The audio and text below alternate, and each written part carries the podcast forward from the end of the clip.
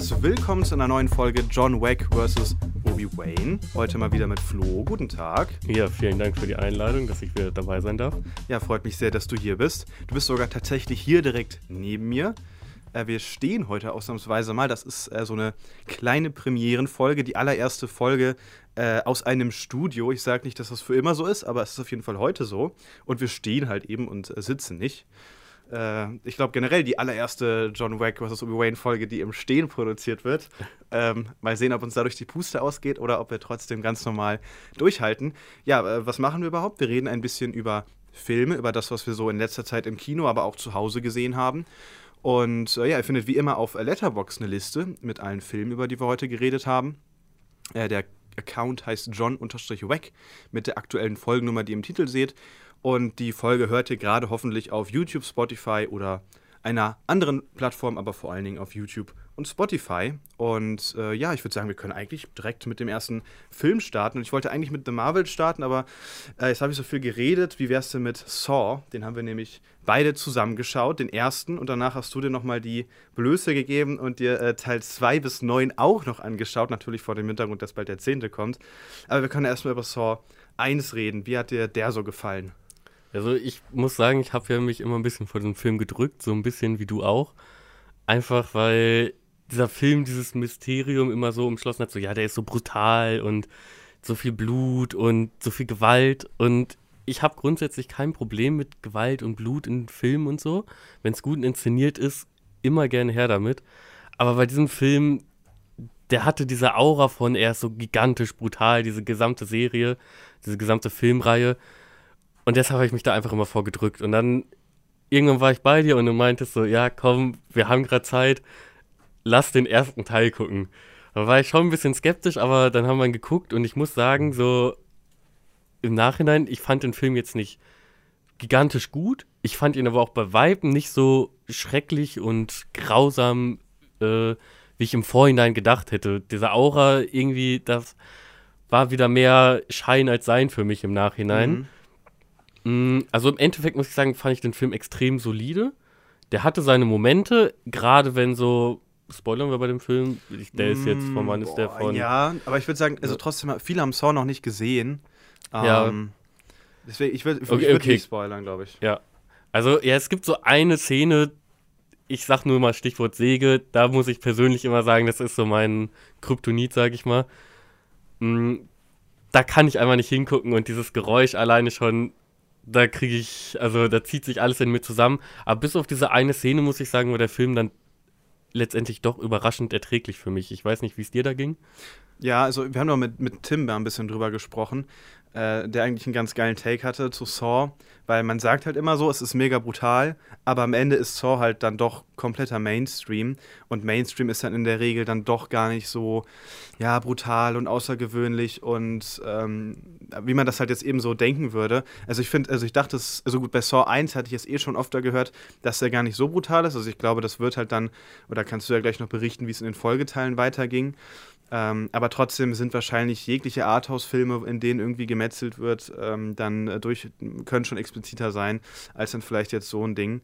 Ähm, aber ich mochte, muss sagen, ich mochte Saw 1 auch ganz gerne. Ich fand ihn das auch nicht überragend. Der war, war ganz stabil. Ähm, ja, so halt typisch 2000er-mäßig. Ich finde, James Wan wirkt recht äh, unverbraucht noch. Also, ich finde, das hat er ja heutzutage so ein bisschen verloren. Äh, aber ja, war halt noch ein neuer, frischer Regisseur, äh, der, es, es, es wirkt wie so ein 2000er-Film. Ich meine, es gibt die schlechten und die guten. Ich finde, der steht für mich so ein bisschen auf der Mitte irgendwie, weil es gibt dann diese tausend, äh, diese, dann diese Auflösung. Ich finde, der Film hält sich auch so ein bisschen für, für zu schlau. Also, so schlau wie er tut, ist er nicht ganz. Aber ja, es war solide Unterhaltung. Ja, und ich, ich werde mir den 10. auf jeden Fall anschauen. Und was ist mit den Teilen zwischen 1 ähm, und 10? Ja, also es fängt ja bei Teil 1 schon an, dass er am Ende einen Twist hat. Kann man sich darüber streiten, wie gelungen oder ungelungen dieser Twist am Ende ist. Ich persönlich muss sagen, ich habe es nicht so kommen sehen am Ende. Äh, vielleicht für den aufmerksamen Zuschauer und der sich vorher schon mehr mit so auseinandergesetzt hat, vielleicht ist es dann erkenntlicher diese Twisterei und hier noch ein Twist und am Ende kommt da die Person und ah, doch, die Person nochmal rein und so. Das zieht sich dann halt durch die gesamte Reihe durch. Also da muss man sich auf jeden Fall drüber im Klaren sein. Das ist auch echt manchmal ein bisschen anstrengend und fühlt sich auch manchmal ein bisschen an den Haaren herbeigezogen an und dann man sitzt da und denkt sich, ah ja, toll, jetzt war es doch wieder er und er. Und ja, wie du sagst von der Brutalität, der erste war da echt noch ziemlich human ähm, das zieht sich dann in den anderen Filmen doch ein bisschen brutaler zum Teil zu. Mhm. Also in Teil 2, ich sag mal ein Beispiel, damit man so ein Bild vor Augen hat, weil sonst ist es irgendwie ein bisschen schwer, äh, über diese Fallen so zu sprechen. Also da gibt es eine Szene, da wird eine äh, Person in ein kleines Becken voll mit benutzten Spritzen geschubst. Mhm. Also das ist dann halt schon so ein das ist halt einfach unangenehm. Das ist per se nicht schlimm zu gucken, weil, ja, okay, dann stecken ihr ein paar Spritzen am, aber diese Vorstellung alleine, da sind benutzte Spritzen, die stecken ihr jetzt überall im Körper. Das ist halt einfach auf so einer psychischen Ebene ein gewisser Horror. Mm, und so anders gibt es natürlich auch die körperlichen Fallen, wo man dann irgendwie sieht, wie ein Unterarm aufgeschnitten wird oder irgendwas in den Hals gebohrt wird oder aus dem Magen nach oben gezogen wird im Verlauf der Filme. Das ist aber, würde ich sagen, alles auf so einem Level gewesen. Das war, ja, wie du schon gesagt hast, das ist halt Mainstream-Kino noch alles. Das kann man sich, klar, wenn man sehr zart beseitigt ist, dann würde ich sagen, ja, würde ich trotzdem an deiner Stelle dann vielleicht nicht gucken, wenn man gar kein Blut sehen kann. Aber das ist vom Prinzip her alles noch gut erträglich und jetzt nichts, wo ich persönlich am Ende schlecht geschlafen habe. Also ich habe mir die auch fast alle, ja, ich habe mir die an zwei, zwei Tagen, Tagen, angeguckt, so, ne? also äh, schon ziemlich raff nacheinander, auch abends vorm Schlafen gehen. Also ich, ich hatte jetzt keine Probleme, mich dann nach dem Film, äh, ich glaube, ich habe bis vier an einem Tag geguckt oder bis fünf und am Sonntag war das, meine ich, dann den Rest. Also ich hatte jetzt keine Probleme, dann nach Teil 4 mich abends ins Bett zu legen und dann schlafen zu gehen. Das ging alles noch ganz wunderbar. Ja. Äh, welcher Teil war der beste? Welcher Teil war der schlechteste jetzt von denen, die du noch gesehen hast? Also ich würde jetzt, abgesehen von Teil 1, den habe ich insgesamt somit am besten bewertet. Also ich habe die persönlich alle so als zweieinhalb, zwei Sterne Filme mhm. bewertet, weil gerade am Ende halt, wie gesagt, diese Twisterei und das fühlt sich dann schon irgendwann, irgendwann kennt man es auch und dann ist es halt einfach, dann, ne? äh, ja, einfach, es ist es einfach nicht, diese Art.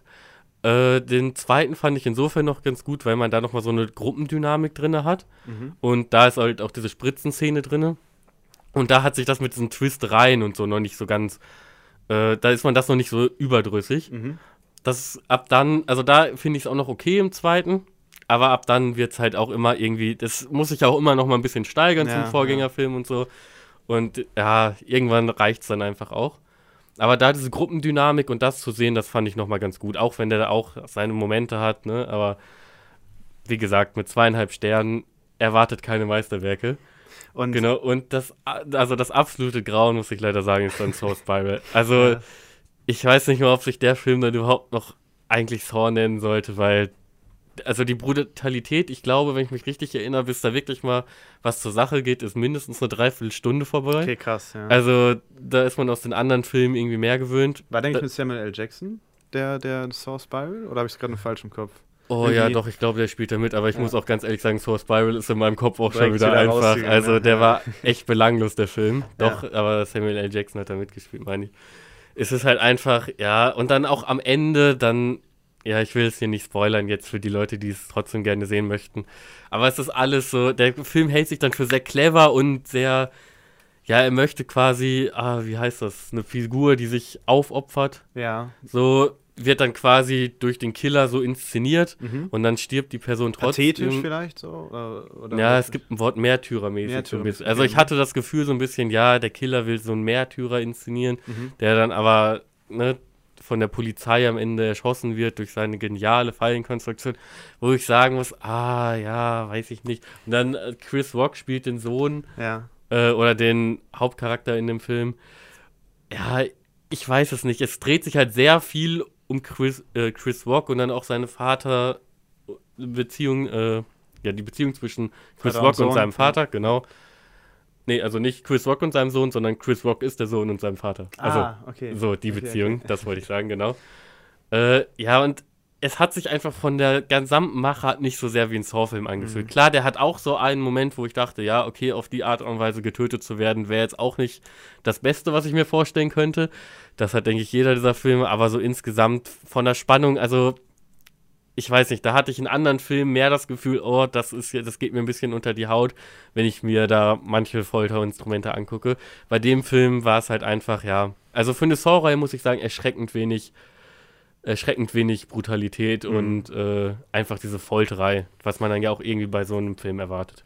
Ja, ich habe Saw 9, also das war ja auch schon, der ist herausgekommen zu der Zeit, wo ich auch schon viel ins Kino gegangen bin. Aber den habe ich dann da noch geskippt, weil ich mir dachte, boah, acht Teile und jetzt soll der auch noch schlecht sein. Jetzt kommt halt der zehnte raus, das habe ich mir den ersten angeschaut. Aber ich, ich denke mal, ich werde vor dem zehnten dieses Jahr leider nicht mehr die anderen schaffen, aber irgendwann werde ich sie auch mal sehen. Weil es macht halt, auch wenn es zum Großteil dann halt Murks ist, machen, macht dieses Filmreihe schauen eigentlich schon trotzdem immer dann irgendwie Bock und man hat es dann halt so weg. Ja. ja, das ist gut bei den ganzen Filmen, muss man natürlich auch sagen, ist, die gehen alle so knapp 90 Minuten. Ja, gut, das manche ist ein bisschen natürlich, ja. weniger, manche so ein bisschen mehr, aber so im Großen und Ganzen. Und da muss ich sagen, beim 10., ich glaube, der geht jetzt zwei Stunden. Ja, das stimmt, das ist eine vielleicht Neuerung in sogar, dem Sinne, ne? Ja, Ja. ich glaube, so um die zwei Stunden, eine halbe Stunde länger. Ich bin mir da ist, persönlich weiß nicht so man nicht, sicher, ne? weil die 90 Minuten haben sich bis jetzt, das war immer noch so, da kann man sagen, egal was einem in dem Film nicht gefällt, sind halt schnell weggeguckt. Ja. Aber wenn man jetzt anfängt, da auf zwei Stunden zu gehen und so, ah, also es fühlt sich bis jetzt, ohne den zehnten gesehen zu haben, ein bisschen für mich so an, dass man die Reihe langsam dem Ende jetzt zuführen sollte, mit dem zehnten dann wahrscheinlich. Und dass man dann einfach mal eine neue Reihe, ein bisschen frischen Winter auch reinbringt. Und jetzt nicht John Creamer dann noch ein elftes Mal ausgräbt. Das ist immer so ein bisschen, ja. Ja, wo, wo wir gerade bei, bei Filmlängen sind, Saw ist ja überraschend länger. Der neue äh, Marvel-Film The Marvels ist überraschend kürzer als die anderen Filme aus dem MCU. Mit 105 Minuten, glaube ich, der kürzeste, lustigerweise aber der vierteuerste Film. War ich gestern auch noch mit Tim im Kino. Und du, wir wirst ihn ja, glaube ich, skippen, wenn ich richtig liege. Eher so nach dem Trailer und auch was man so anders über den Film schon gehört hat. Also da muss ich ganz ehrlich sagen, da werde ich jetzt kein Geld in Kinoticket investieren. Der kommt wahrscheinlich zu Weihnachten, sehen wir schon auf Disney Plus. Wahrscheinlich. Dann Vielleicht sogar noch früher. Ja, vielleicht. Also die, ich sag mal, die Prognosen sind ja gerade so, dass es der größte Flop wird. Mhm. Also ich werde mir den dann einfach auf Disney Plus angucken, aber ich habe wirklich, also meine Erwartungen an Marvel waren wirklich schon sehr gering die letzten Male. aber bei dem Film, von allem, was ich an Trailer und so da bis jetzt gesehen habe, muss ich wirklich sagen, also da habe ich, es existiert quasi keine Erwartung mehr. Ja, also war bei mir ähnlich. Ich muss sagen, als dann so das Marvel-Logo äh, auf der Leinwand erschienen ist, hatte ich trotzdem dann so für einen Moment Bock und dachte mir so, komm, also ich lasse mich jetzt schon drauf ein, wenn ich jetzt schon mal hier bin. Und die erste Hälfte, würde ich sagen, war sogar so überraschend durchschnittlich. Also ich dachte mir so, okay, krass, es ist wenigstens mal nicht diese Vollkatastrophe, die man sonst irgendwie von den Marvel-Filmen so immer zuletzt gewöhnt war. Es, es regt mich jetzt hier nichts krass auf. Natürlich passieren da Sachen, wo man sich denkt, so, warum macht ihr das? Also es gibt ja dieses Ta Gimmick mit dem Tauschen, ne? das, das, ähm, wenn die ihre Kräfte gleichzeitig äh, nutzen, äh, werden sie oder werden die Plätze getauscht. Aber daraus macht der Film nichts. Also, wir sind, landen auch später auf einem Planeten, wo alle nur singen. Das ist deren Sprache. Äh, auch, also an sich ein ganz lustiges Gimmick auf jeden Fall, woraus man hätte was machen können, aber daraus wird nichts groß gemacht. Generell ist man noch völlig aufgeschmissen, wenn man Miss Marvel und Wonder Vision nicht gesehen hat, äh, weil halt diese Figuren hier existieren. Und es wird aber eigentlich nur so wirklich Captain Marvels Backstory erklärt, weil es auch im Kern halt nur um Captain Marvel geht. Um die anderen Figuren halt auch so ein bisschen, vor allem natürlich auch um die Beziehung zwischen Miss Marvel und Captain Marvel, weil sie auch immer so Fangirl-mäßig da unterwegs ist. Ja, aber es ist, also ich sagte ja gerade, bis zur Hälfte hatte ich das Gefühl, es ist durchschnittlich. Ich finde so, ab danach, äh, so spätestens im dritten Akt, hat sich das dann irgendwie alles verloren. Es wurde gefühlt alles fallen gelassen. Und ich hatte dann wirklich das Gefühl, krass, dieser Film hat viel aufgemacht, aber eigentlich wirklich nichts erzählt. Gar nichts. Und dann ging es, also ich muss sagen, er hat mich dann trotzdem nicht sauer gemacht, aber ich dachte mir so, ne, weil er dann auch so kurz ist. Ich meine, wenn er jetzt die Viertelstunde oder eine halbe Stunde länger gegangen wäre, vielleicht hätte er dann nochmal irgendwie einen bleiberen Eindruck irgendwie so hinterlassen können, aber so in der Form, ja, saß ich dann da irgendwann und dachte mir so, krass, das war es jetzt schon und irgendwie ist wirklich halt einmal, es ist nichts passiert und natürlich, also es kommen ja diese üblichen MCU-Krankheiten dazu, wie das ist halt inzwischen vom, das CGI sieht schrecklich aus. Äh, es, es gab zwar tatsächlich eine ein, zwei nette Kampfszenen und es gibt auch einen, einen Planeten, äh, wo die Sonne stirbt und deswegen sah der Planet ganz cool aus, aber ich meine, der Film hat so viel Geld gekostet, ja, für das Geld darf man dann irgendwie auch wenigstens ein paar ganz nette Shots erwarten.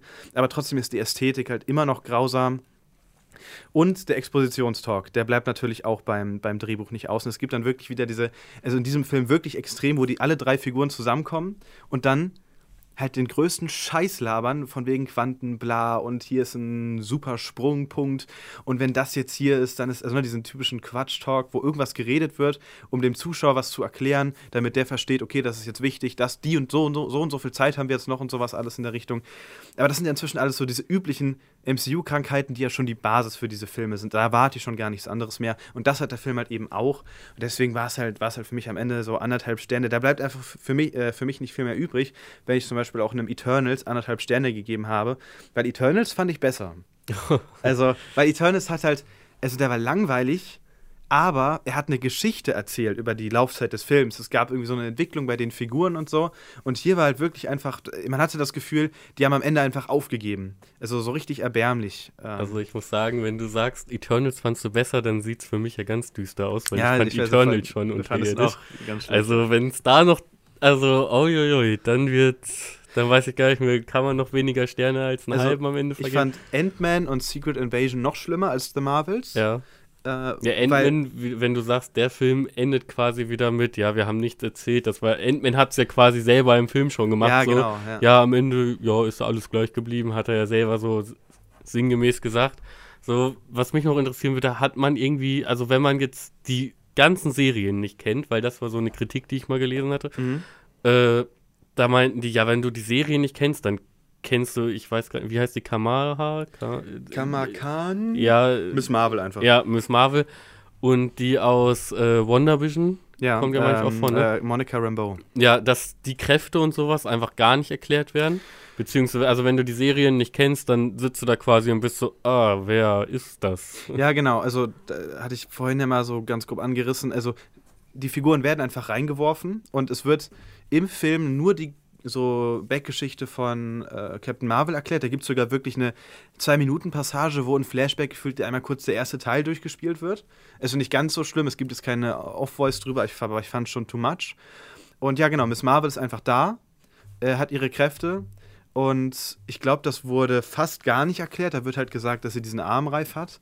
Und dann gab es halt noch Monica Rambeau, da wird auch einmal in einem Dialog gesagt, dass sie da irgendwie, dass, da wird halt schon gesagt, dass sie früher dieses kleine Kind war, weil das natürlich irgendwo dann Part der Handlung ist dass, dass Captain Marvel und sie sich halt nur kannten, als sie noch, also als Monika noch so klein war und noch ein Baby, äh, ein Baby nicht, aber wie alt war die? Acht Jahre oder so äh, in Captain Marvel. Und jetzt ist sie halt auf einmal erwachsen, es sind beide erwachsen, so das, ist, das spielt schon mit in die Handlung rein und dann wird halt einmal irgendwann gesagt, jo, die ist ja übrigens in irgendein Hexfeld gelaufen und äh, hat jetzt auch Kräfte, aber es wird auch nicht wirklich erklärt. Deswegen meine ich, man ist halt ohne die Serien schon, also auch da schon ein bisschen verloren, weil man diese Figuren, wenn man die wirklich, wenn man da wirklich nichts mitbekommen hat, sind die einfach da, können irgendwas und da wird nicht großartig was erklärt. Und was eigentlich frech ist, weil ja auch im Vorhinein wieder gesagt wurde, ja, nee, man, man kann das aber gucken, auch wenn man die Serie nicht gesehen hat. Und das finde ich halt, natürlich kann man das, aber ich finde die Aussage an sich trotzdem falsch. Ja, ich kann auch, weiß ich nicht, also ich kann auch mittendrin in irgendeiner anderen Serie anfangen. Gucken ja. kann ich das, ja. aber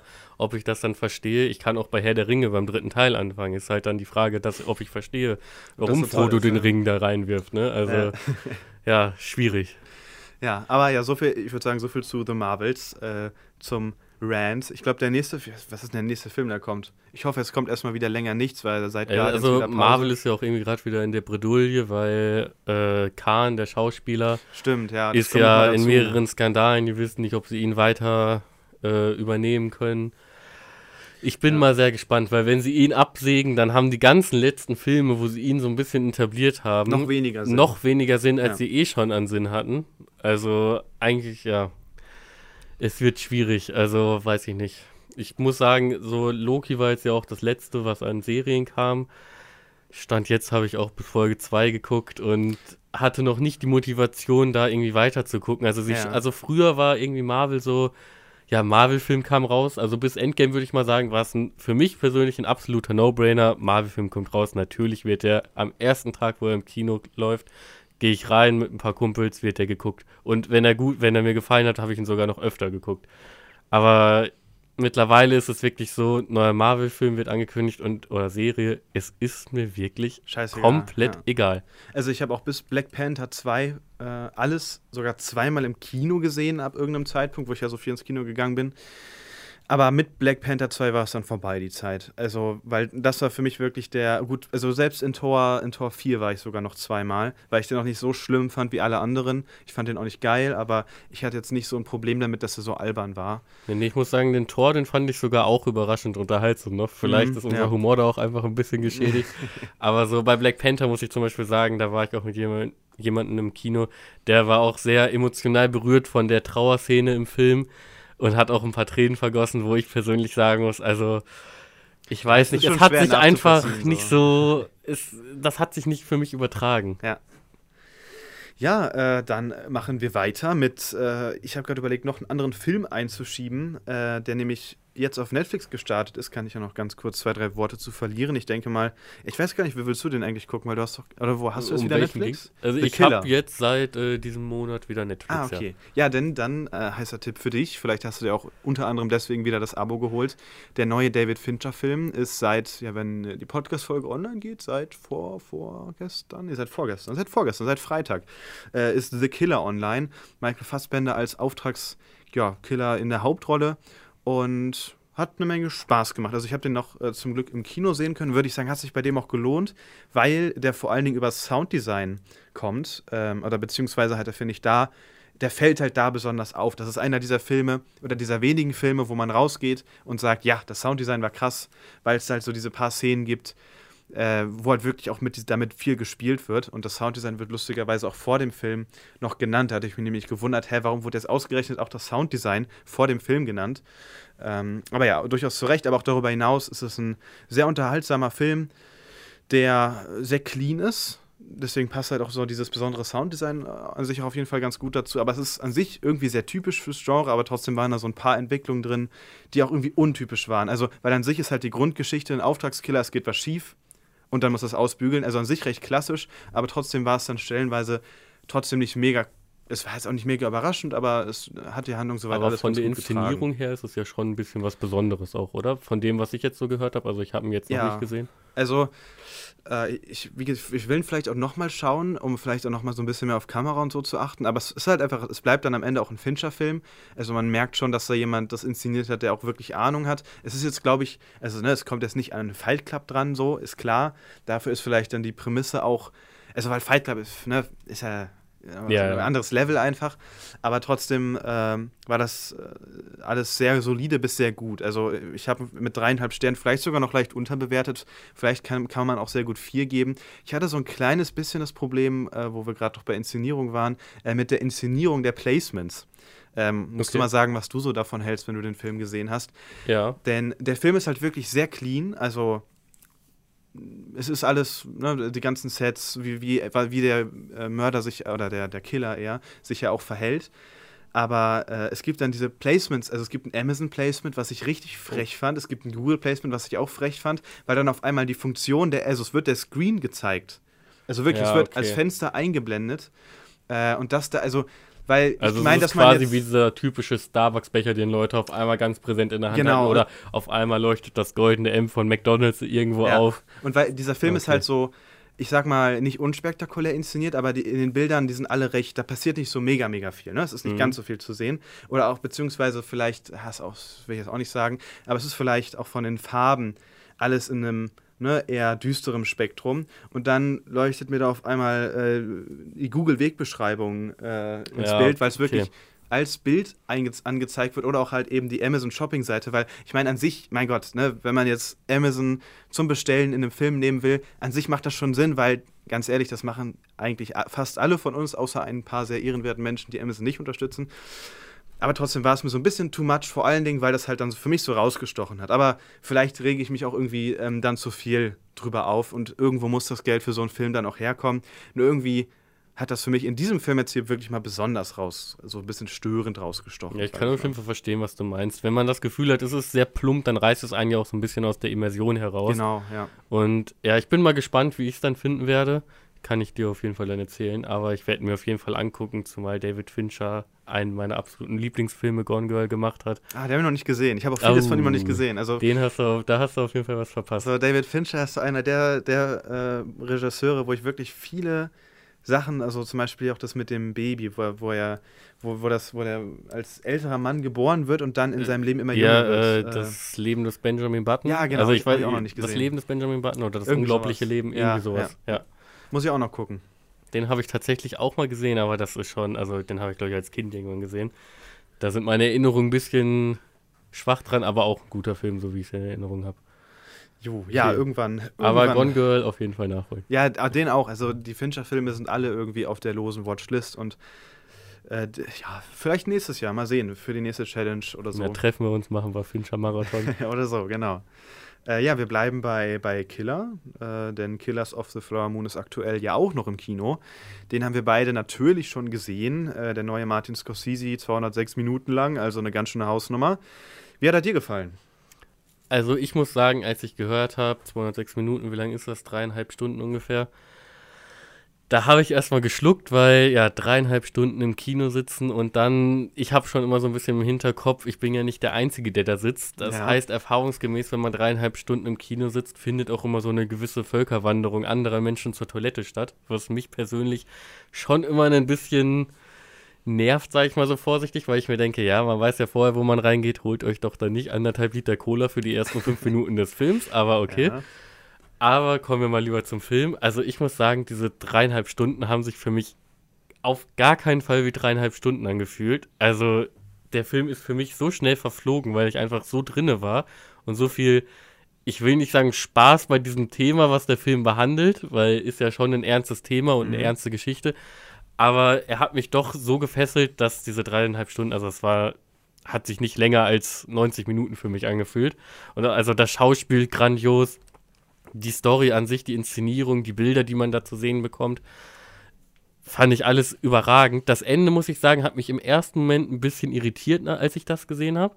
Weil einfach, ah, ich hatte da so ein bisschen meine Bedenken, aber dann habe ich noch mal ein bisschen das Revue passieren lassen und über die nächsten Tage, wo man noch mal so ein bisschen über den Film nachdenkt, das ein bisschen verarbeitet, muss ich sagen, umso länger ich drüber nachgedacht habe, desto mehr hat mich das Ende auch zufriedengestellt, mhm. wie Martin Scorsese da auch selber zu sehen ist und damit nochmal ja quasi auch eine Kritik damit abgibt, dass er diese Geschichte erzählt, diese schreckliche Geschichte und damit aber jetzt auch Geld verdient und damit ordnet er das so ein bisschen ein. Ja. Ähm, ja, also ich muss sagen, ich persönlich habe irgendwie meine Schwierigkeiten mit diesem Film gehabt also ich kann, also ich finde an sich diese, diese gesamte Idee des Films äh, auf jeden Fall auch nice und dass das am Ende auch einordnet. Ähm, also zollt der Geschichte, denke ich mal, dann trotzdem noch genug äh, Respekt. Und es ist halt eben, ne, wie, du, wie du schon sagst, es ist jetzt eben nicht dieser unterhaltsame Wolf of Wall Street oder Shutter Island, der dann da eben durchläuft und irgendwie ist dann auch ein Jordan Belfort total interessant, sondern nee, es ist halt eben diese langweilige Hauptfigur, in Anführungsstrichen ähm, die jetzt nichts Besonderes, also, ne, weil Leo DiCaprio spielt jetzt hier niemanden, der irgendwie, wo man sich denkt, so, ja, so will ich auch sein. Und natürlich denke ich mir das bei einem Jordan Belfort auch nicht, aber trotzdem weckt so ein Jordan Belfort nochmal so eine gewisse Faszination äh, die es in diesem Film jetzt hier aber dann irgendwie für die Hauptfigur nicht gibt. Und an sich ist es auch gar nicht schlecht. Ich, deswegen ist es auch gar nicht so, so kritikmäßig von mir gemeint, nur irgendwie, weil für mich war nach zwei Stunden war ich halt irgendwie gesättigt. Also, weil die Dramaturgie des Films, das ist ja auch alles durchaus bewusst, ist ja mehr oder weniger, es passiert die ganze Zeit immer wieder das Gleiche. Es passiert das Gleiche, aber es gibt keine Konsequenz darauf. Und äh, das macht der Film, wie gesagt, bewusst und da kann man wirklich toll alles rein analysieren und so, aber trotzdem hat mir persönlich das dann irgendwie nicht ganz so viel gegeben, weswegen ich halt nach zwei Stunden irgendwie genug hatte und dann wirklich, ich habe dann auch zu oft auf die Uhr geschaut, muss ich dann, äh, dann auch fairerweise sagen, und dann geht die Zeit noch langsamer rum, als sie ihr schon rumgeht. Ja, aber deswegen war es irgendwie halt einfach nicht mein Scorsese-Film. Ich meine, vielleicht irgendwann bei irgendeinem, es wird lange dauern, bis ich mir den nochmal anschaue.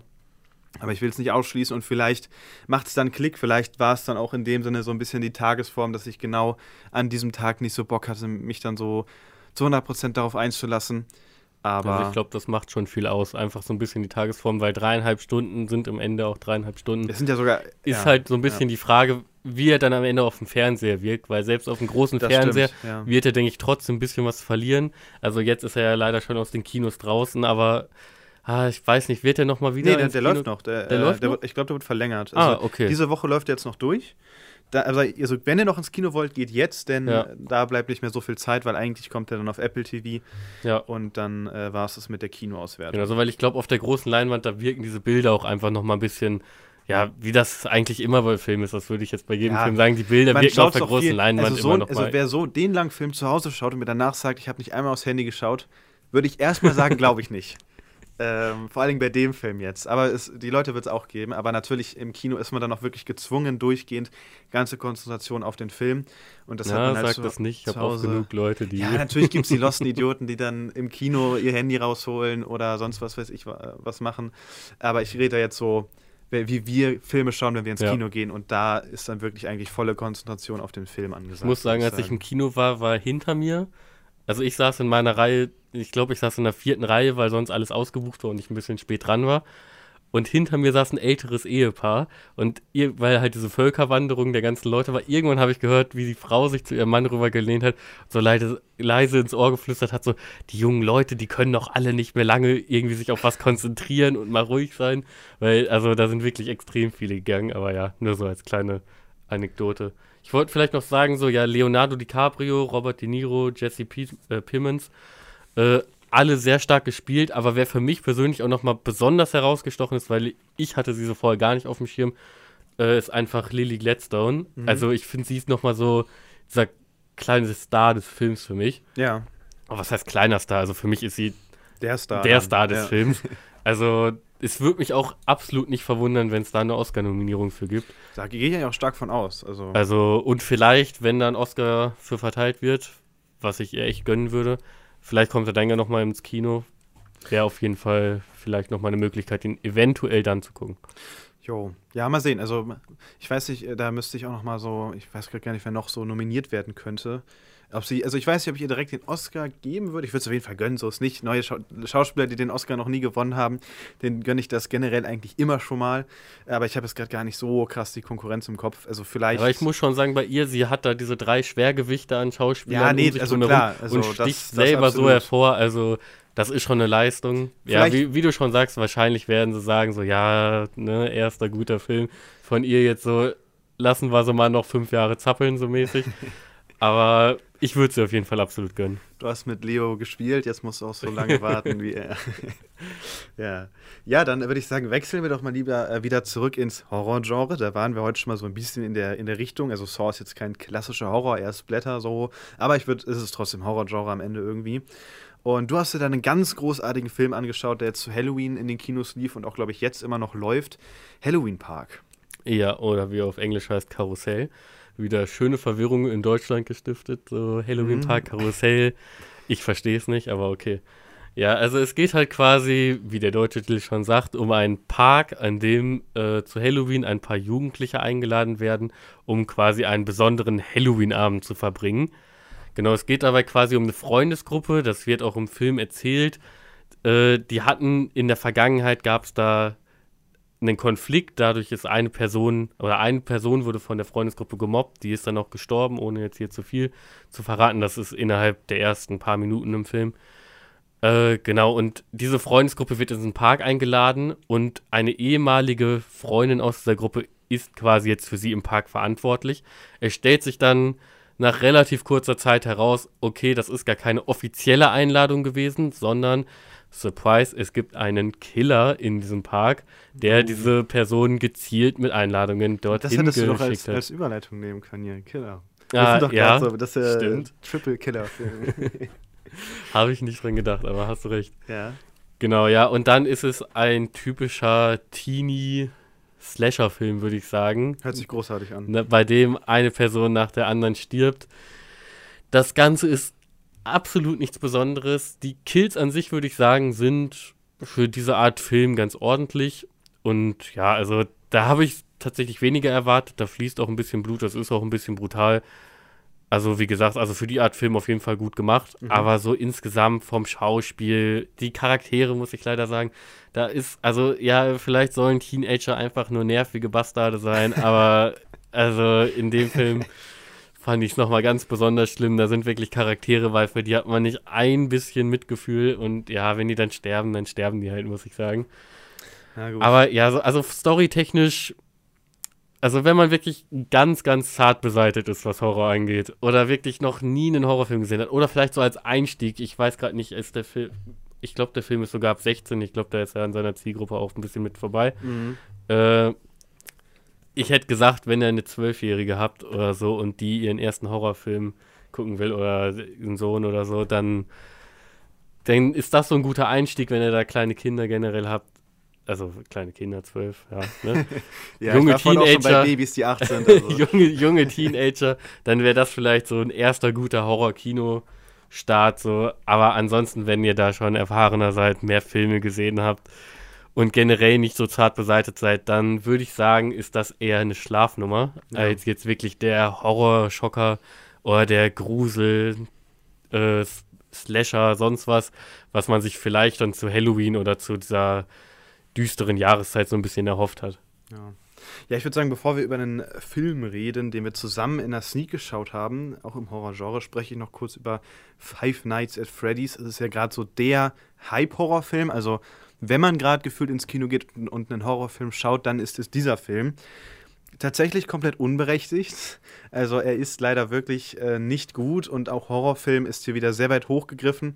Da könnte ich mich jetzt eigentlich genau wiederholen von dem, was du gerade gesagt, äh, gesagt hast. So, wenn du noch nie einen Horrorfilm gesehen hast oder noch nicht so viele dem Genre, kann einen da vielleicht stellenweise ein bisschen was abholen, obwohl ich jetzt auch mit äh, meiner Freundin drin war und ihrer Freundin auch noch und die gucken beide eigentlich keine Horrorfilme und selbst die meinten, ja, äh, das war ja also überhaupt nicht gruselig.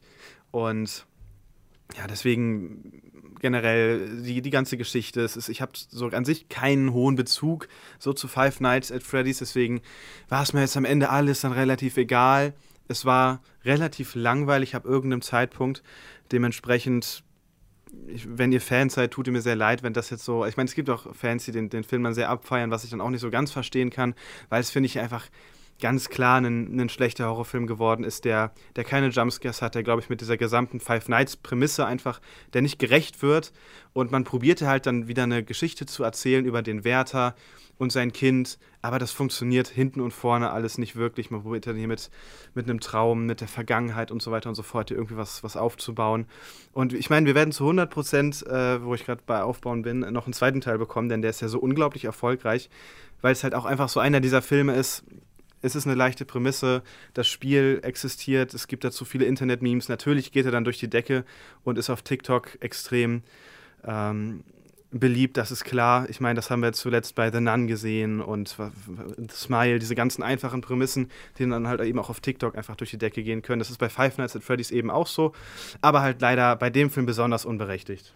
Ich muss sagen, ich finde das schon wieder ein bisschen bedenklich, dass er so erfolgreich ist. Also wie du gerade schon gesagt hast, so auch das gleiche habe ich mir bei Megan auch gedacht und bei Smile im Letz letzten Endes auch. Also das sind immer diese seichten Filme, die dann so hoch gehypt werden von so einer gewissen Community oder von so einer gewissen Gruppe. Ich sage jetzt einfach mal so ganz klischeehaft für alle so TikTok so oder so. Mhm.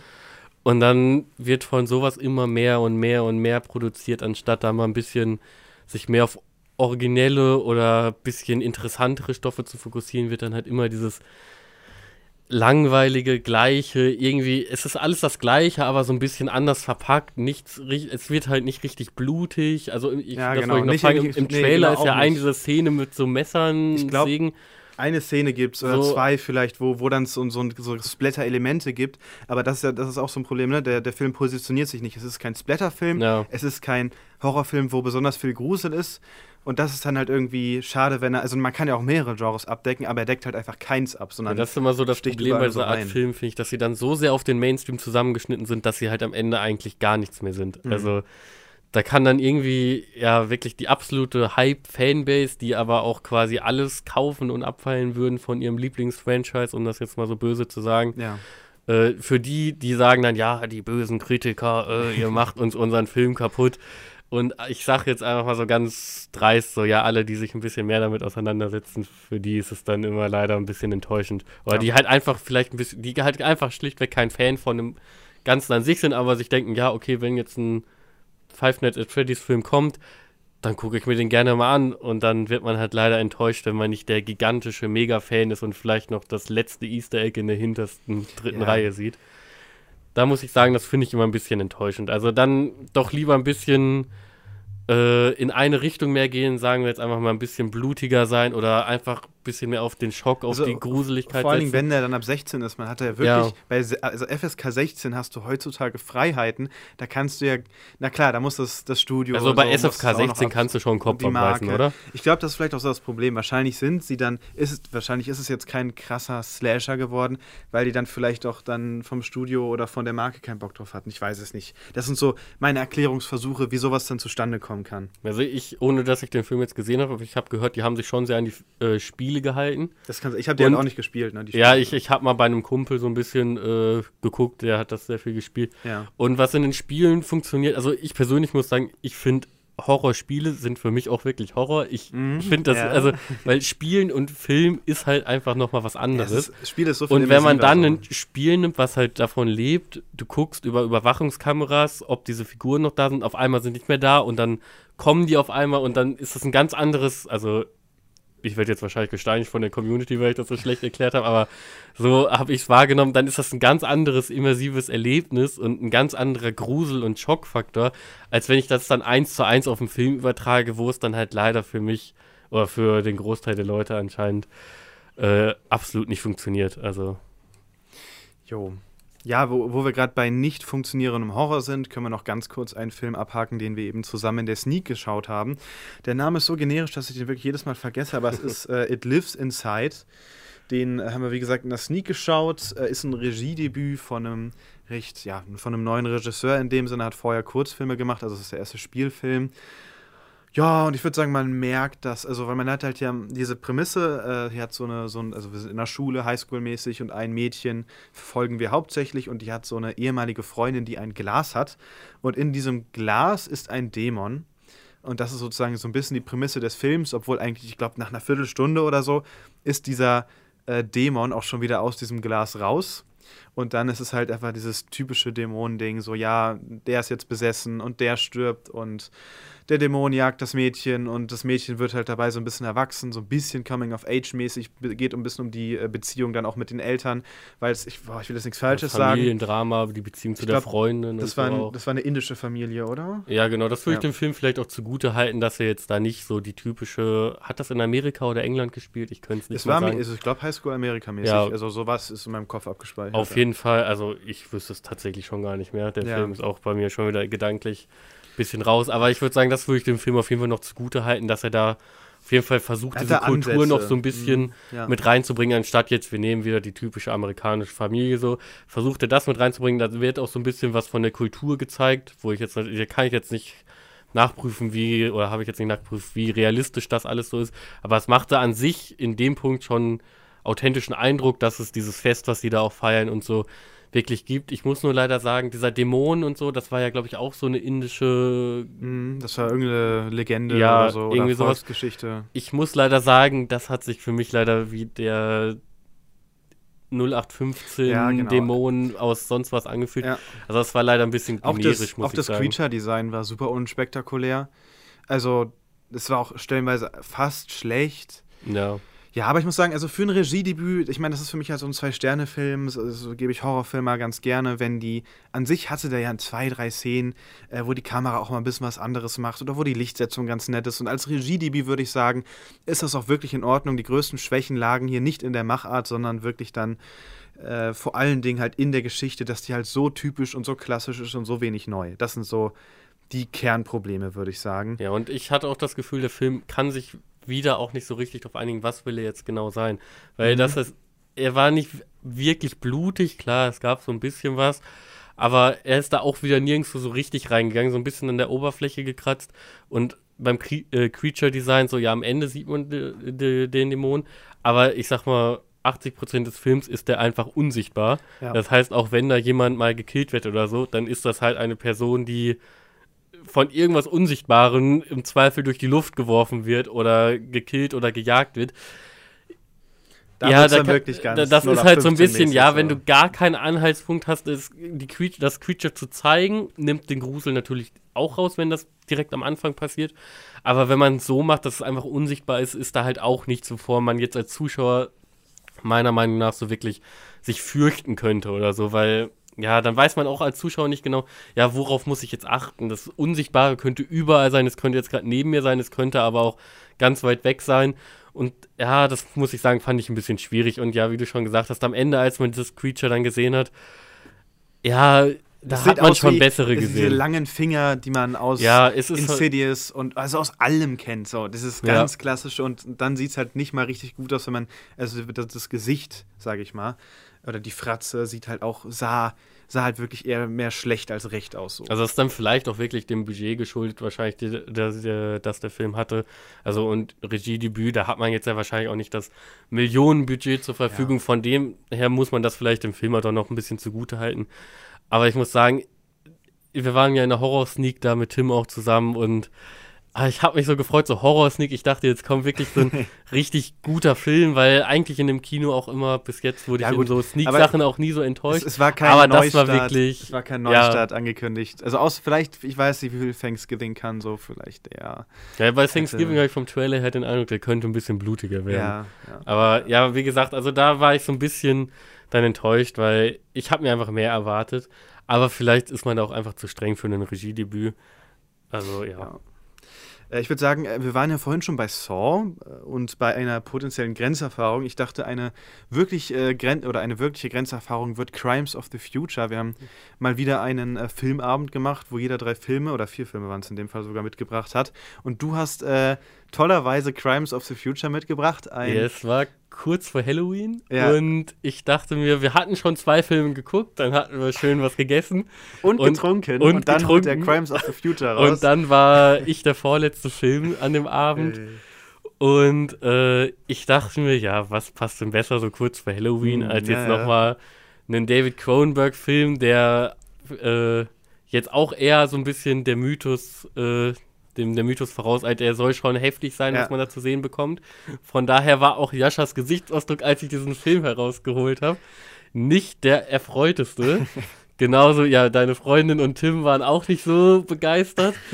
Also Äh, die Prämisse des Films ist es, dass es, es ist eine Dystopie, äh, oder vielleicht, vielleicht für manche Leute auch Utopie, man weiß es nicht. Auf jeden Fall äh, leben die Menschen halt in der Zukunft und sie empfinden keinen Schmerz mehr und irgendwie neigen die Menschen dazu, innere Organe, dass innere Organe wachsen, die keine Funktion haben oder schon irgendwelche Funktionen, aber das wird halt in dem Sinne noch erforscht.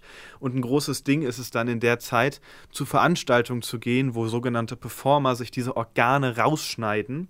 Und diese Performance, dieses Rausschneiden ist dann halt eben der, der Unterhaltungsakt. Also das ist so, das wusste ich über den Film so, dass das die Prämisse ist. Äh, und ich dachte halt, das wird wirklich, das wird ganz, ganz, ganz, ganz wild. Aber Ja, ich muss sagen, also wenn man dann wirklich mal dieses so einen offenen Körper sieht und da was rausgeschnitten wird oder ich glaube, die haben auch gesagt, die tätowieren da Organe und so. Also, wenn man das so hört, denkt man erstmal so, ah, was ist das für weirde Creep-Scheiße so. Aber im Endeffekt muss ich sagen, es sah auch einfach ein bisschen crappy vom CGI aus. Oder was heißt crappy? Aber man hat schon gesehen, es ist nicht echt, fand ich jetzt persönlich. Dadurch wurde mir persönlich auch schon wieder so ein bisschen der Ekel davor genommen. Und das, was man letztendlich sieht, ist auch wirklich nicht viel. Also, Ja, wenn man es verkraftet, einen aufgeschnittenen Oberkörper zu sehen, aus dem ein bisschen was Organisches äh, herausgeholt wird und dann nochmal vielleicht irgendwo einen Menschen, der an seinem ganzen Körper Ohren dran genäht und gewachsen bekommen hat, so in der Art. Aber viel darüber hinaus gibt es eigentlich nicht. Im Nee. Endeffekt, gerade in der zweiten oder im letzten Drittel des Films, verwendet der Film echt viel Zeit darauf zu reden, zu ja, reden und zu Es reden. wird viel gelabert. Das ist dann, das war dann vielleicht auch für den Abend, wo wir schon was getrunken hatten und generell die Stimmung davor eher sehr positiv war. ja. äh, nicht das optimalste Umfeld, um den Film dann zu gucken. Vielleicht muss man den wirklich dann nochmal in einem ruhigen Umfeld oder sich wirklich äh, dafür die Zeit nehmen, den zu gucken. Aber so muss ich wirklich sagen, ich war wirklich am Ende ein bisschen enttäuscht, weil Ja. ich da wirklich gehofft habe, dass ich euch so richtig in den Bruch mit dem Film schicke. Aber selbst Jascha war danach der Meinung, so, ja, es war nicht die Grenzerfahrung, die du befürchtet hattest. Ja, genau. Also ich finde auch, dass der leider irgendwann sehr langweilig wurde, weil dann diese, diese Figuren noch alle so ein bisschen gefühlt so ihren eigenen Film fahren und in dieser Welt irgendwie klarkommen müssen und man selber ist da aber irgendwie nie so richtig drin. Und ja, deswegen, und vor allen Dingen, es war halt wirklich, also ich finde, ich fand das CGI in dem Sinne nicht schlecht, aber vielleicht hatte man auch einfach so eine große Distanz zum Film, dass man deswegen diese Szenen, wo dann mal was aufgeschnitten wird, nicht so wirklich schlimm fand weil an sich, ich finde, das sah nicht schlecht aus, aber ich, ich weiß auch nicht, also in diesem Kontext des Films war es mir irgendwie egal und ich glaube, der Kontext spielt dann auch irgendwie immer eine große Rolle. Also ich meine, wenn jetzt, wenn ich jetzt mir einen Film anschaue, wo es irgendwie, wo man ganz intim die ganze Zeit an einer Person dran ist und dann wird die auf einmal gefasst und dann würde die da irgendwie einen Serienmörder aufschneiden und nicht irgendwie wie in diesem Film halt dann irgendwie in so einer Show, ist es, glaube ich, einfach nochmal was anderes. So. Ja, allein der Punkt, dass die Personen halt keinen Schmerz spüren. Das heißt, die werden halt aufgeschnitten, da werden Sachen rausgeholt. Da schreit halt keiner. Da, das ist halt einfach, Ja. die gucken dabei noch zu. Das heißt, du hast auch nicht das Gefühl, irgendwie, ja, du bräuchtest jetzt Mitleid, ja, allein weil es eine Show ist, aber auch weil die kein, kein Anzeichen dafür zeigen, dass die jetzt gerade bemitleidenswert wären oder so. Ganz im Gegenteil, also, ja, Ja, nee, ist ein guter Punkt. Also das stimmt. Es ist für die, es ist für alle Figuren in der Regel eigentlich auch völlig normal. Und natürlich spielt das dann, dann irgendwie auch auf jeden Fall nochmal mit einer Rolle. Ähm, ja, dann äh, kommen wir zu äh, zwei Filmen, die wir beide, äh, wir haben sie zeitgleich im Kino gesehen. Also es gab zwei Filme. äh, und du hast den einen gesehen, ich den anderen. Äh, und zwar habe ich mir Children of Man angeschaut. Uh, der Regisseur, wie heißt der denn? Da muss ich mal nachgucken. Aus Aus dem, Alfonso Guaron. ja, genau. Der hatte unter anderem, also ich so rein von Roma, denke ich, dürfte der dem und Gravity, das sind so seine und natürlich Harry Potter, Azkaban, aber ich glaube, das ist nicht der Film, wofür man ihn kennt, äh, sondern ich würde sagen vor allen Dingen Roma und vielleicht noch Gravity äh, und natürlich vor allen Dingen Children of Man. Das sind so die Filme, die er so gemacht hat und die wahrscheinlich auch so mit ja gut, ich meine, der, der Harry Potter von Azkaban ist, finde ich, der beste Harry Potter. Also, das sind alles gute Filme. Und Children of Man war besonders gut. Geht auch um eine Dystopie, wo wir gerade bei Dystopien sind. Äh, und zwar ist die Prämisse, dass äh, die äh, Frauen keine Kinder mehr bekommen können und dementsprechend natürlich die, die Zukunft der menschlichen Rasse so ein bisschen, ein bisschen sehr auf der Zukunft steht. Äh, seit 18 Jahren wurde kein Kind mehr geboren und wir verfolgen dann einen äh, Dude, der halt einfach in, in dieser Welt lebt und so die typischen Gefahren erst so mit uns au oder ähm, in den ersten Minuten aufzeigt. Es gibt eine ter äh, terroristische Organisation, ähm, die halt noch ihr Unwesen treibt. Es ist generell sehr viel Unruhe, sp spielt übrigens in UK, also London. Und dann äh, ja, gerät er auf einmal an eine Figur, ich denke mal, so viel darf ich vorwegnehmen, weil so viel wusste ich, glaube ich, damals auch von dem Film, äh, gerät er an eine Figur, die, äh, also eine Frau, die schwanger ist und ein Kind bekommen soll. Und da ist natürlich dann die Hölle los, äh, wird dann von verschiedenen Parteien gejagt. Und natürlich gilt es dann irgendwie diese Frau zu retten, weil, hey, sie hat das erste Kind wahrscheinlich seit 18 Jahren auf der gesamten Welt überhaupt. Das ist so ein bisschen die Grundprämisse. Und ich fand den großartig. Also geisteskranke Longshots. Also für 2006 wirklich überragend, äh, was hier filmisch abgerissen wurde. Äh, was auch immer genannt wird, ist die Szene im Auto, weil die halt im Auto einen langen Longshot gefilmt haben und die haben da irgendwie lang gefilmt, obwohl da dann eigentlich der, der Autositz äh, Sitz sein müsste und sowas. Äh, hört sich jetzt ein bisschen dumm an, aber wenn man das dann guckt, äh, wisst ihr, was ich meine. Und natürlich toll gespielt, äh, gibt dann auch den einen oder anderen, ähm, ja, relativ großen Namen äh, der dann überraschend auf einmal irgendwie spawnt und auch mitspielt. Und äh, ja, die Longshots sind halt großartig inszeniert. Und dazu die Story fand ich an sich auch packend. Und an sich dieses gesamte Szenario ist ja, finde ich, auch schon mega spannend irgendwie. So ein, so ein nices äh, What-If-Ding. Natürlich ist er irgendwo recht düster, also es ist so ein recht düsteres Zukunftsding und man sieht jetzt hier auch nicht, es ist jetzt kein Blade Runner, ne? also man sieht jetzt keine riesigen Zukunftsbauten, sondern es ist alles recht, ähm, ja, wie gesagt, recht Minimalistisch. based, minimalistisch, genau. Man sieht viel im Wald, so viel in der, in der Innenstadt von London, aber dann halt auch da nichts Großes. Es sieht dann eigentlich, ich meine, der, der Film spielt, glaube ich, 2027, also so unglaublich weit weg in der Zukunft sind wir dann auch wieder nicht. Äh, aber kann ich euch sehr, sehr, sehr empfehlen. Also Children of Man hat sich auch echt, wenn ihr den irgendwo noch mal im Kino sehen könnt, großartig. Äh, ganz, ganz toll. Das klingt auf jeden Fall nach einer sehr spannenden Prämisse und ich werde ihn direkt auf meine Watchlist packen. Ja, tu das, tu das. genau, dann parallel dazu, äh, weil ich hatte nämlich, also ich hatte die Wahl in Münster, ob ich mir Children of Man oder Universal Soldier von Roland Emmerich anschaue. Den habe ich schon gesehen, aber halt noch nicht im Kino. Äh, bei dir lief nur Universal Sho äh, Soldier. Wie war er? Genau, also ich muss sagen, ich wusste, dass dieser Film existiert, aber ich habe ihn bisher noch nicht gesehen gehabt. Da war ich auch im Kino mit der Einzige. Also wir sind im Kino da, wo ich hingehe. Man kennt sich schon so untereinander, ist schon so eine kleine Community. Äh, und die waren alle sehr verwundert, dass ich den Film noch nicht gesehen hatte. Ah ja. Mhm. Genau. Äh, aber die sind ja alle älter als du, oder? Ja, also ich bin also, da, ich will jetzt hier nichts Böses sagen, aber wir schätzen mindestens zehn Jahre, würde ich mal okay, so grob okay. schätzen. Ja. Äh, wenn nicht sogar bei manchen 20 Jahre oder so. Ja jünger. Also äh, von daher würde ich mal sagen, ja, alles noch im grünen Bereich, mhm. dass ich den noch nicht gesehen habe. Äh, genau, ja, es geht quasi, also die Hauptcharaktere werden von Jean-Claude Van Damme und Dolph Lundgren gespielt. Mhm. Und es geht quasi darum, dass äh, Dolph Lundgren im Vietnamkrieg von äh, seinem Vorgesetzten Jean-Claude Van Damme umgebracht wird, nachdem dieser eine unschuldige, zwei äh, Zivilisten, ein Mann und eine Frau, ermordet hat. Dann werden die Leichen, also ich würde jetzt einfach bei dem Film ein bisschen spoilern, weil der ist von 92. Also, oder? Also. Ja, also du kannst doch einfach sagen, also. Ja, so die Prämisse ist, dass sie dann in der Zukunft äh, von ein, in einem innerhalb eines Militärprojekts, genau. was jetzt auch nicht so genau beleuchtet wird, ja. das gibt es dann halt äh, wieder zum Leben erwacht werden. Mhm. Äh, und im Verlaufe der Geschichte merkt dann halt Dolph, äh, Dolph Lundgrens Charakter, äh, dadurch, dass es so ein paar Parallelen gibt, die da in einem Einsatz passieren, ah, das war damals im Vietnamkrieg auch so, bekommt er quasi ein Flashback und erkennt, oh, das ist ja mein Vorgesetzter. Ja. Äh, der wollte mich damals umbringen und das ist dann quasi der weitere Verlauf des Films. Äh, es ist dann quasi ein Chase zwischen Jean-Claude äh, Van Damme und Dolph Lundgren. Ja. Äh, Jean-Claude Van Damme will dann halt Dolph Lundgren umbringen und dabei prügeln sie sich halt quasi einmal durch halb Amerika. Ja, ich würde auch an sich sagen, hart gesagt so, aber also es ist ein, also ein Film aus den 90ern, es ist so ein richtig schöner 90er ja, männlicher so ein bisschen Blockbuster. Trashig, so. Dolph Lundgren beißt, glaube ich, auch einmal in irgendeiner Szene ein rohes Stück Fleisch. Das, ja, das ja, beschreibt irgendwie den Film, also so vom Vibe, sage ich ja, mal. Auch schon allein gut. schon, dass er eine Kette hat, an dem er seine Ohren hat. Ja, es Also von seine, seine getöteten äh, Feinde, da schneidet er die Ohren ab, macht sie sich an eine Kette. Und da kommen natürlich auch so schöne One-Liner, wie jemand ruft wen, er zeigt seine Ohrenkette und sagt, er konnte dich nicht hören äh. oder er kann dich nicht hören. Halt Diese Art von Film ist das so ein ja. bisschen, ja, also es ist herrlich trashig irgendwie auch von der gesamten Inszenierung, mhm. auch das ja. Ende und so.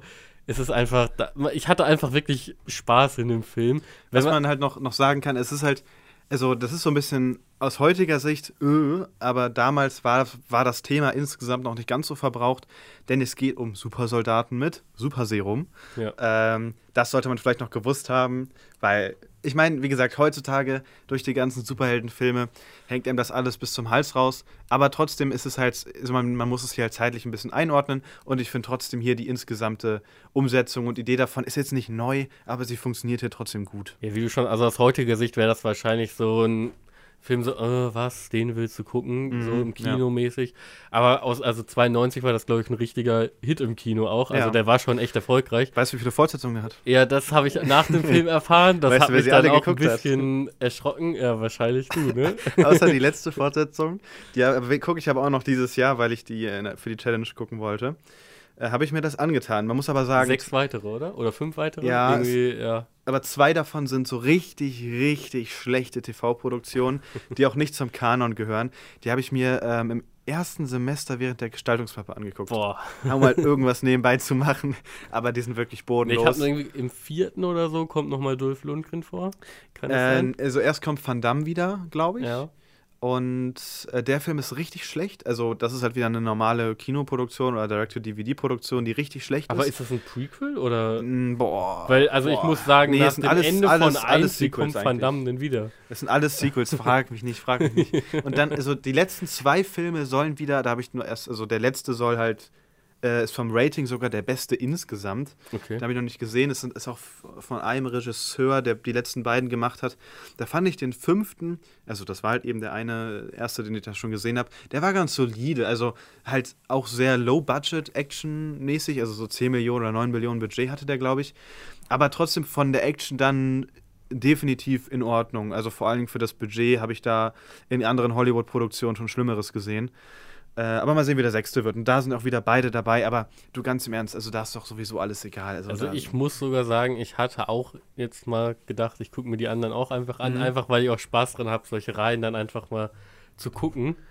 Äh, ja, wenn ich es jetzt schon wieder höre, muss ich sagen, geht Also mein zwei Lust und schon drei- wieder so ein bisschen runter. zwei und drei nicht gucken. Also Ja, ab vier kannst du, weil ich glaube halt zwei und drei sind halt auch fürs Kino-Universum egal. mhm. Und äh, vier ist halt komplett scheiße, aber geht auch nur 80 Minuten.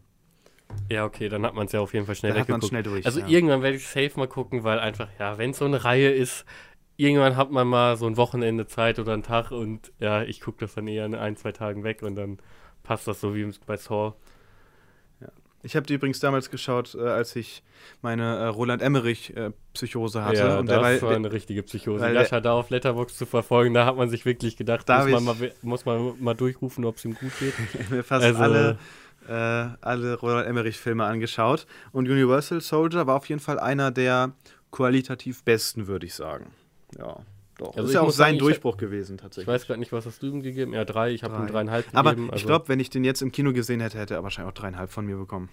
Wahrscheinlich. Ja, allein, also wenn du im Kino sitzt und dann da noch andere Leute, die den Film Genau, auch von ja. damals noch kennen, sitzen und die haben auch alle ihren Spaß gehabt, also dann ist das nochmal auch ein bisschen von der Atmosphäre so insgesamt ein bisschen anders. Also den kann man sich auf jeden Fall gut angucken. Jo. Ja, dann äh, wechseln wir ins französische Kino für zwei Filme. Äh, aber ich würde sagen, wahrscheinlich beides recht untypisch französische Filme. Zumindest den, den du mitgebracht hast, den würde ich jetzt, da würde ich jetzt nicht direkt sagen, oh ja, doch, das ist ein französischer Film. Äh, sondern du hast erzählt, es ist eher ein brutaler Rachefilm oder so. Ja, genau, also in, der Sinn, in dem Sinne dann doch wieder eher ein bisschen typisch, so ein typischer Mann verliert seine Frau und Kind Film. Äh, genau, mal wieder ein Sneak-Film bei mir, wen wundert's? Obwohl, für heute, diese Folge sogar der erste Sneak-Film. Ja, ja, ich glaube auch, Ne, ja. Karussell Obwohl- war auch ein Sneak-Film. Ah, stimmt, ja. Ja. Aber sonst hatte ich schon mehr Sneak-Filme in den Folgen davor. Äh, ja, genau, es geht einfach um einen Typen. Der Film startet in Frankreich. Man sieht, ja, der ist ja in kriminelle Machenschaften verwickelt, aber möchte da auch so ein bisschen raus. Äh, dann gibt es einen Cut innerhalb des Films und man sieht, er hat sich ein Leben mit Frau und Kind in Thailand aufgebaut und Mhm. möchte sich das auch noch weiter aufbauen mit einem kleinen Restaurant und so. Äh, was dann passiert ist, da er wird wo reingezogen und seine Frau wird daraufhin getötet, weil da was schiefgelaufen ist. Seine kleine Tochter wird äh, ihm auch weggenommen und daraufhin macht er sich auf einen Rachefeldzug, wie man es bis jetzt, würde ich sagen, nichts Besonderes, immer noch ein sehr generischer Film. Mhm. Äh, was den Film dann so ein bisschen hervorgehoben hat, ist einfach, dass der Film doch extrem, äh, was heißt extrem brutal? Ja, der hat schon seine guten, brutalen Szenen. Also da wird gut und gerne mal mit einem Messer einfach durch den Hals durchgeschnitten, was man gut sieht. Oder auch einfach, ja, ich weiß nicht, wie sehr ich spoilern soll, aber ganz am Ende, der letzte Kill des Films ist es, glaube ich. Du hättest auch sagen können, ir- irgendein Kill, aber ja, egal. Ja, aber das ist nochmal so ein bisschen so ein besonderer Film, Ja. wo man, den man sieht und sich denkt, oh, ah, das muss aber Okay, schon okay, ja. verdammt schmerzhaft sein. Ich sag nur gebrochener Arm Mhm. und damit wird dann noch was gemacht. Mhm, mhm. Also der Film hat schon durchaus seine brutalen Momente. Es gibt auch so ein paar Sachen in dem Film, ja, das, da habe ich mich gefragt, ja, was soll das jetzt? Aber das tut im Endeffekt auch dem Film keinen Abbruch, weil man diesen Film definitiv nicht wegen der Story wahrscheinlich guckt, Mhm. sondern eher wegen dieser, äh, wegen diesem Rachefeldzug, den er dann da doch relativ brutal begeht. Also da kann man schon, mit den Kills in dem Film hat man schon wirklich seinen Spaß. Storytechnisch würde ich sagen, ja, wirklich generisch hoch 10, Mhm. wirklich, also wie ich gesagt habe, Mann verliert Frau, Mann, äh, Frau, nee, doch, ja, Mann verliert Frau, Mann geht auf Rachefeldzug, wie gesagt. Mm, aber wenn man wirklich überlegt, so, ja, was gucke ich heute Abend? Ja, der ist auch, glaube ich, relativ kurz. Wie lange geht der? Ja, 89 Minuten. Also, den hat man schnell weggeguckt. Ja. Ja, bleiben wir ähm, französisch und so ein bisschen ähnlich. Also zumindestens ja, doch, er war auch brutaler, als ich dachte. Ähm, Ja, aber ich glaube, das ist eher diese, Ich glaube, diese Blockade e im Kopf. Ja, dieser so Ekel an so. sich. Äh, und zwar äh, Some Like It Rare. Äh, wenn man den deutschen großartigen Titel kennt, weiß man direkt, worum es geht. Äh, Veganer schmecken besser, erst killen, dann grillen. Es ist wirklich ein, also es ist mit der schlimmste deutsche Titel, glaube ich, äh, den ich überhaupt mal gelesen ist habe. Ja auch wieder tierisch lang. Was ja, soll unglaublich. das? Aber äh, es, es geht tatsächlich um ein Metzger-Ehepaar, was sich dazu entschließt, äh, um die Metzgerei so ein bisschen zu retten. Äh, vegan, also nicht, es ist, also, beziehungsweise Veganer überfallen deren Restaurant, denen geht es an sich nicht so gut. Und dann beschließen sie, so, das reicht, wir müssen jetzt hier mal irgendwie ein bisschen was machen. Und dann, ich hoffe, sie, den ersten bringen sie, glaube ich, sogar aus Versehen um, irgendwie bei einem ja, so Unfall. mehr oder weniger. Es ist eher so ein bisschen so ein Autofahrer, Mark, ja. Fahrradfahrer, Road Rage-Moment. Und, und, dann, dann upsie, ah, genau, überfährt, wird, wird da ein Veganer überfahren und da muss die Leiche ja irgendwie entsorgt werden. Und ja, sie kommen dann irgendwie über Umwege auf die Idee, diese Leiche einfach mal als, ich glaube, iranisches äh, Schweinefleisch zu ja. verkaufen. Und das läuft überraschend gut für die Leute. Und also den Leuten schmeckt es auf jeden den Fall. Den Leuten schmeckt sehr gut und dann gilt es, äh, Nachschub zu holen. Und das ist so ein bisschen die Prämisse des Films. Hört sich jetzt sehr, sehr. Also, ich meine, der wird natürlich äh, extra das ein oder andere Fettnäpfchen so da reintreten. Aber ich finde, der war, der war jetzt deutlich weniger kontrovers, als sich so der Titel liest. Also, ähm, ich meine, ich, ich selber bin jetzt, bin jetzt kein Veganer, aber ich glaube, auch als Veganer kann man den Film gut gucken. Also es ist äh, deutlich weniger politisch, als man vielleicht so denkt, aber es war an sich einfach recht unterhaltsam und halt dann auch recht explizit in diesen Szenen. Ähm, ja, wo es dann halt daran geht, die Menschen zuzubereiten und so. Ne? Ich meine, da kommt dann, und auch, ich meine, das ist dann alles eklig. Ich finde diese Kannibalenfilme, da habe ich immer ein sehr, sehr mulmiges Gefühl im Bauch irgendwie.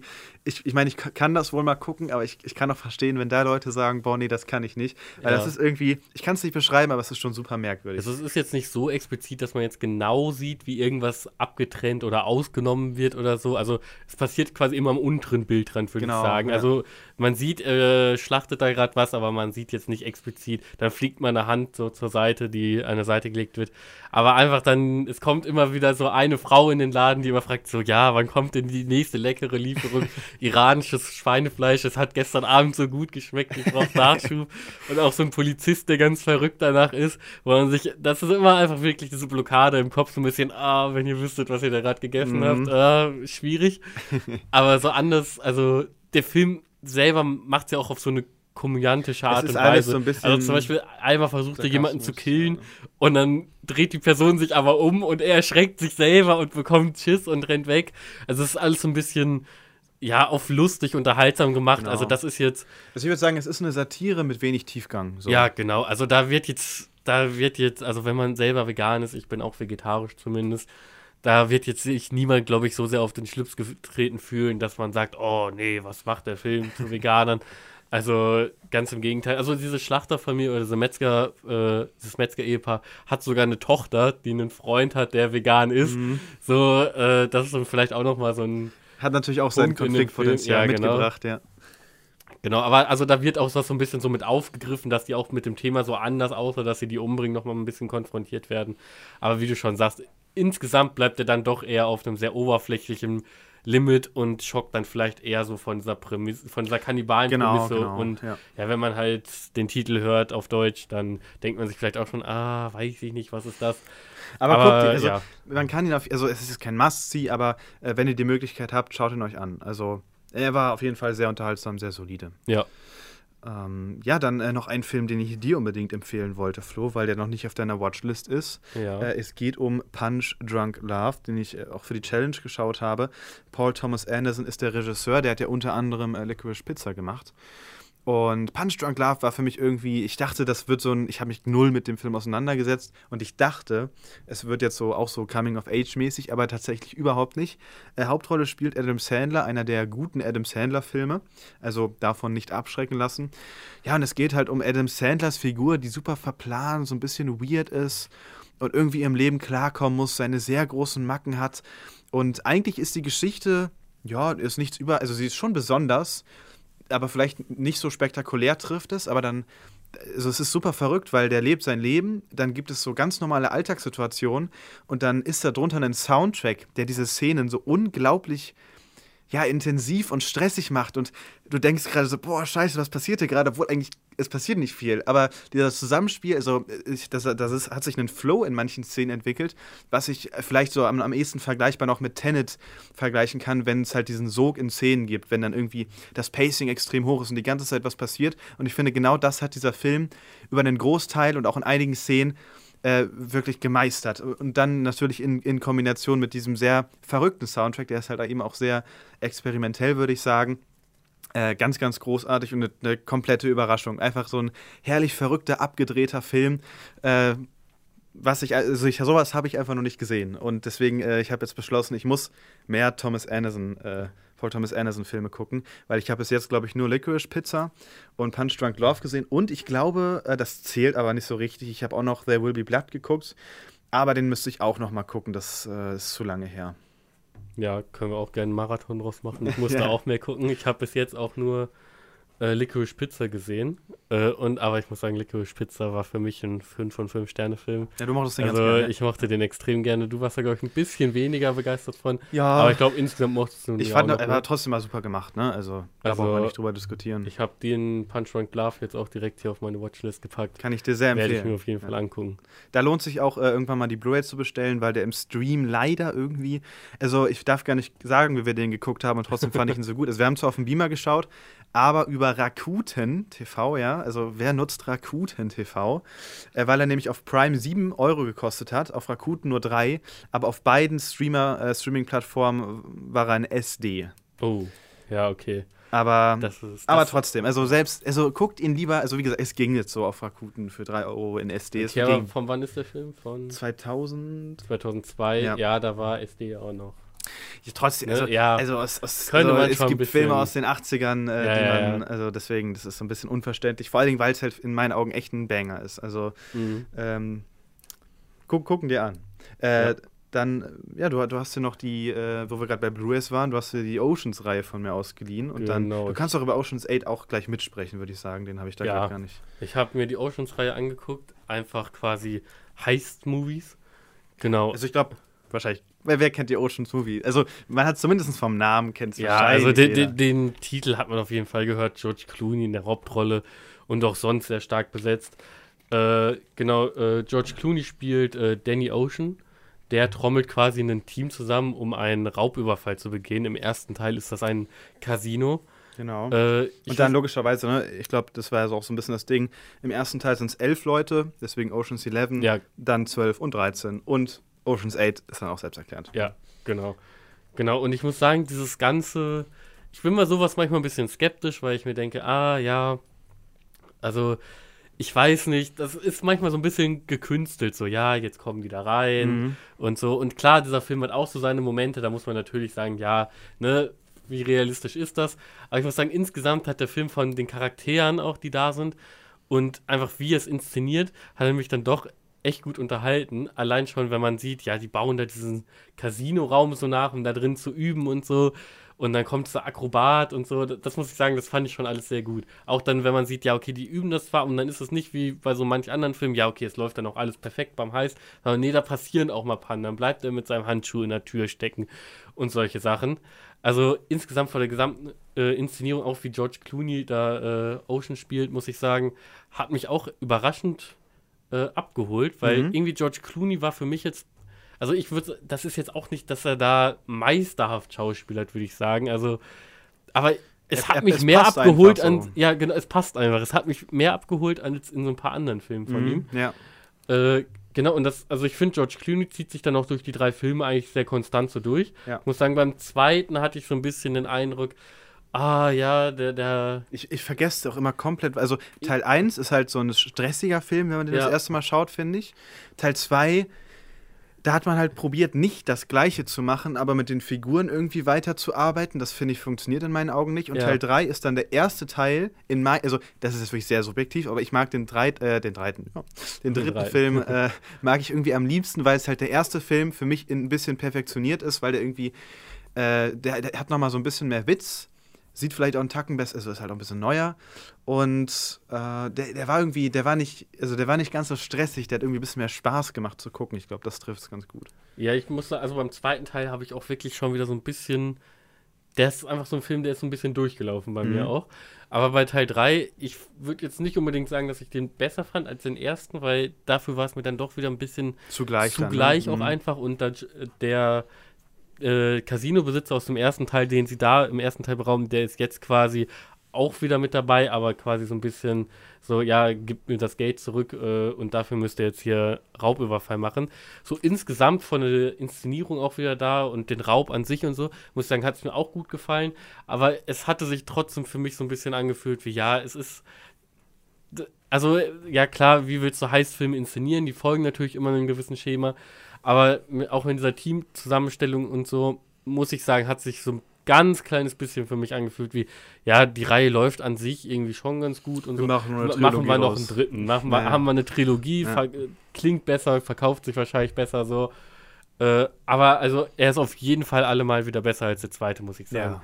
Und dann kommt leider nochmal Ocean's Oh, aber 8. ja, ich meine, der gehört doch wirklich, also ich meine, der, der hat ja wirklich eigentlich gar keinen Bezug, außer, glaube ich, dass, ich weiß gar nicht, ob- Ja, doch, der, sein, die Schwester von äh, äh, George Clooney's Genau. Figur, äh, die Oh, ist aber- das jetzt quasi. aber an sich ist es einfach das, also Das das, ist das aber die gleiche Prämisse, nur halt mit einem Mit äh, weiblichen Cast. ja, genau, und das da Fra äh, Frank Ocean wollte ich gerade schon, dass da George Clooney's äh, Charakter nochmal erwähnt wird, ist, glaube ich, auch wirklich eher so zweckmäßig, so ein bisschen so. Ja, Ja, wir ja. brauchen, wir, wir nennen es Ocean's 8, ja, wir brauchen da nochmal diese Connection, so ein bisschen, dass für die Fans, sage ich mal, dass Ja. da nochmal wieder ein bisschen was ist. Aber so anders muss ich sagen, hat sich der Film, der reitet so ein bisschen auf dieser Welle, so, ja, wir machen jetzt erfolgreiche Sachen nochmal mit Frauen. Bitte nicht falsch verstehen, wenn Frauen Hauptrollen so- bekommen, ist natürlich auch gut. Aber da, da, das hat sich so ein bisschen angefühlt wie der 2016er Ghostbusters. Genau, Das, ist so ein bisschen, genau auf dieser Ding, Welle ja. reitet der so ein bisschen mit. Und ah, da, dann gebt doch Also- Frauen bitte neue, interessante Rollen und eigene, starke Figuren, die sich eigens in einem eigenen Universum oder in einem eigenen Film entwickeln und nicht so, ja komm, das mit den Männern, das hat da Anfang 2000er, hat das gut geklappt, jetzt nehmen wir das gleiche nochmal mit den Mhm. Frauen, dann sind, ich sag mal, die Kritiker auch ruhig, dass es nicht nur alles Männer sind. So. Ja. Äh, da macht man sich, finde ich, ein bisschen zu Da macht einfach man mit. ja, Also- unnötig schwer. Also, weil, also ich muss sagen, für mich ist das nicht der größte Kritikpunkt. Ich glaube, bei dir jetzt auch nicht. Ja, Äh, das, das, ist einfach auch nicht. so. Aber ich glaube, der, der, der war an sich für einen Oceans-Film dann auch einfach überraschend schlecht. Also, Ja. weil es ein, also ich, ich muss sagen, der ist doch den habe ich einmal gesehen und der, da ist auch echt wieder sehr viel aus dem Kopf raus.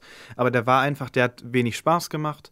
Der Plan war halt einfach nicht so krass wie in den anderen Ja, Filmen. da ist auch irgendwie so ein Twist, sag ich mal, am Ja. Ende so ein bisschen drin, wo ich auch wieder sage, ja, muss, also ich verstehe immer dieses auf Krampf getwiste nicht. Warum muss immer Twist, Twist, Twist? Wenn der Twist am Ende scheiße ist, reißt das leider den gesamten noch- Film ja. Mit runter. Und ja, das, ah, ja. Und ja, also, wie gesagt, der Kritikpunkt mit den Frauen, würde ich auch sagen, ist nicht das Schlimmste an dem Film, aber es stößt mir trotzdem immer so ein bisschen negativ auf, weil ich Mhm. mir denke, dann entwickelt doch äh, eigene Stories für die Frau, eigene Franchise, also eigene Filme, in denen sie sich natürlich, wo es sich natürlich ergibt und das dann groß wird und nicht einfach, weil so fühlt es sich immer so ein bisschen an wie eine Kopie, Ja, man- so ein bisschen. Genau, so, weil, also es wirkt halt so ein bisschen so, weil man hätte den Film auch anders nennen können. Warum muss Ja. das ein Oceans-Film sein? also man hätte den Ne? auch Also, ja, acht Frauen gehen auf Raubzug nennen können. genau. Und dann wäre es, hätte es für sich alleine gestanden, dann hätte man diese gesamte Oceans-Verbindung, klar, weil es auch ein Raubfilm ist und ein Heistfilm, hätte man so ein bisschen, aber jetzt nicht durch die Filme selber. Und dann wäre das Ganze schon, dann sähe das Ganze schon wieder ein bisschen anders aus. ja. Mhm. Also, Jo.